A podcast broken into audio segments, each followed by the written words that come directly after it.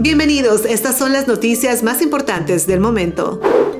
Estados Unidos destruyó su última arma química declarada en una instalación de municiones de Kentucky, así confirmaron funcionarios del Pentágono ayer lunes. La destrucción del arma, un cohete lleno de agente nervioso GB, también conocido como sarin, pone fin a décadas de esfuerzos para eliminar estas sustancias mortales de los arsenales militares estadounidenses.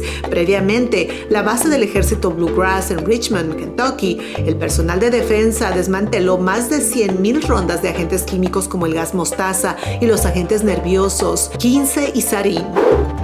El tráfico de Twitter ha disminuido desde que Elon Musk asumió el control de la plataforma, ya que los usuarios migran a alternativas como Threads de Meta. Según un gráfico compartido por el CEO de Cloudflare, Twitter ha experimentado un declive desde principios del 2023. Esta tendencia coincide con el lanzamiento de Threads y otros competidores de Twitter, los cambios impopulares realizados por Musk y los límites de frecuencia en la plataforma también han generado críticas de los usuarios.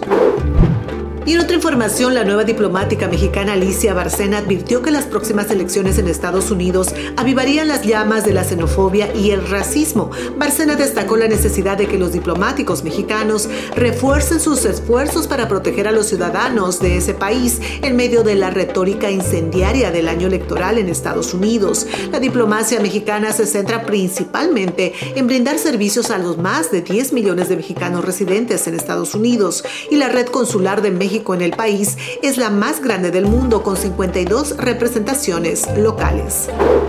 De esta manera llegaron las noticias más importantes del momento. Les saludó Silvana Quiroz. Los invito a continuar en sintonía de Radio Éxito 24.com y por supuesto seguirnos en zoomlatino.com. Hasta la próxima.